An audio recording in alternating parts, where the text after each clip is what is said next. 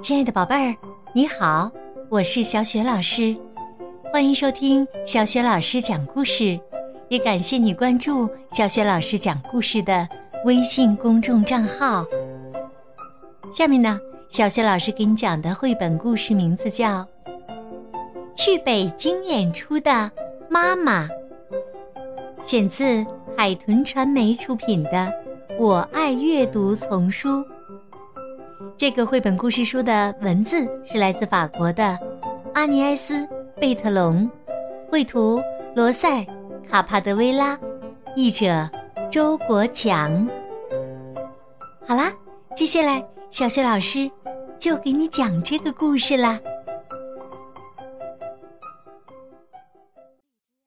去北京演出的妈妈。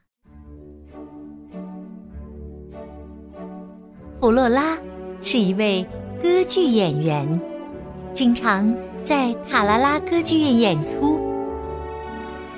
有一天呢，她和丈夫探戈舞演员雨果在家里，还有他们的三个小姑娘弗洛尔、与盖特和弗洛琳娜，他们都长着绵羊般卷曲的金发。突然。电话铃声响起来了，弗洛拉拿起听筒：“喂，请问是弗洛拉吗？我是塔拉拉歌剧院经理，有个好消息要告诉你啊！下个月你被邀请去北京歌剧院，和中国的大歌星贝贝同台演唱。”弗洛拉激动的说不出话来。塔拉拉歌剧院经理说：“弗洛拉。”弗？洛拉说：“在，在听。”接着，他兴奋的大叫一声：“啊！”放声唱起了他最喜欢也是最奔放的一曲歌剧。雨果爸爸、弗洛尔与盖特和弗洛琳娜问道：“你这是怎么了？”弗洛拉高兴的跳着说。我要去中国了，和中国最了不起的大歌星菲菲同台演唱，太让人惊喜了！哦，真是不可思议呀！这是我生命中最美好的日子了。突然，弗洛拉又皱紧眉头，把三个小女儿抱在怀里。哦，我的宝贝儿，我的心肝。去中国和大歌星菲菲同台演出，得花很长时间练习呢。我不能去那么久，远远的离开你们和你们的爸爸。不，我不去了，就这样。可探戈舞蹈家雨果一边拉着他的三个女儿弗洛尔与盖特和弗洛琳娜旋转，一边说：“你不用担心。”我可以照看好我们的小宝贝儿的。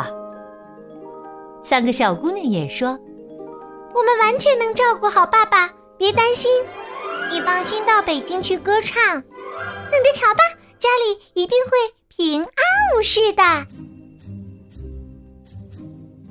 那天早上，弗罗拉来到了飞机场，行李箱里装着她所有的演出服装。用来润喉的蜂蜜和柠檬，还有一本汉语词典。他已经学会用中文说：“您好，我叫弗罗拉，我很喜欢您的声音。”这是他在和大歌星菲菲见面的时候想要对他说的话。飞机快要起飞了。三个长着绵羊般卷发的小姑娘使劲儿地挥舞着他们的小手，祝妈妈一路平安。在北京，弗罗拉和菲菲配合默契，他们从早唱到晚，没完没了地唱着声阶和练习曲。在北京歌剧院，他们天天用法语和汉语排练节目。他们总是那么忙碌，忙的都忘了时间的流逝。雨果爸爸在家里也忙碌极了，他从早到晚创作新的舞蹈，夜以继日的想出新的游戏，还要讲一些好玩的故事，让弗洛尔与盖特和弗洛琳娜感觉不到时间的流逝。有一天晚上，雨果爸爸精疲力竭。想不出新的花样，也不想再玩下去了。他好想休息一会儿，听听弗罗拉唱一段歌剧里的插曲呀。可弗罗拉在中国那么远的地方，哎呀呀，雨果爸爸都快哭出来了。三个长着绵羊般卷发的小姑娘。可不愿让爸爸这么伤心。他们明白，现在该是他们行动的时候了。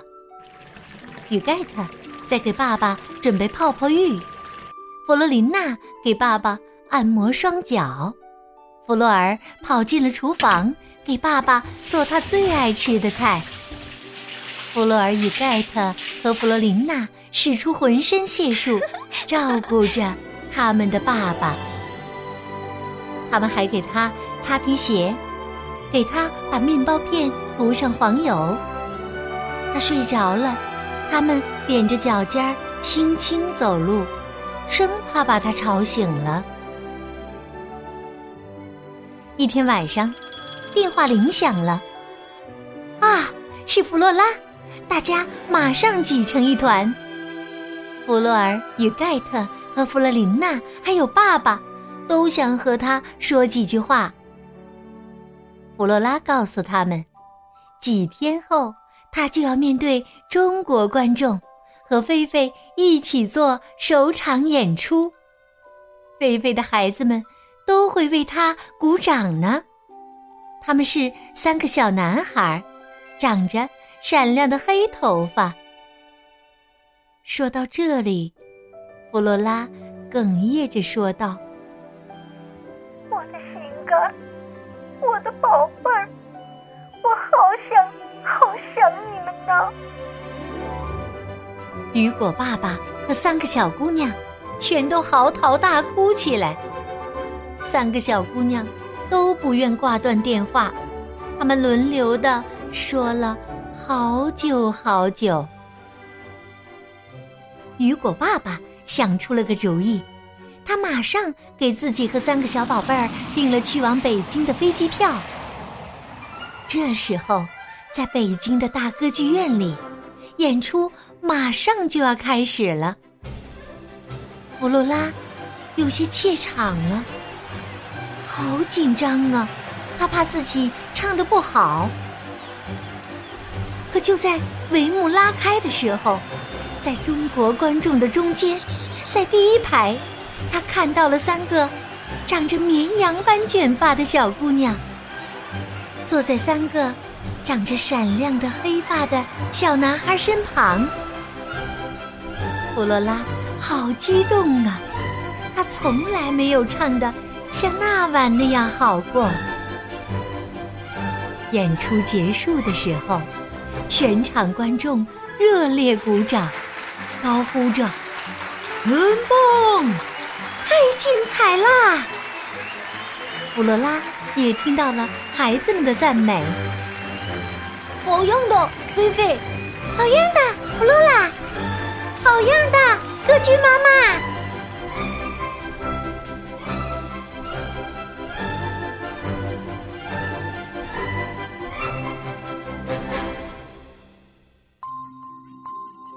亲爱的宝贝儿。刚刚啊，小雪老师给你讲的故事名字叫《去北京演出的妈妈》。故事当中的妈妈弗罗拉硬要去北京和中国的大歌星菲菲同台演出，可是啊，中国那么远，弗罗拉要和丈夫还有三个小女儿分开好长一段时间呢。小雪老师给你提的问题是：故事当中弗罗拉。去北京演出了吗？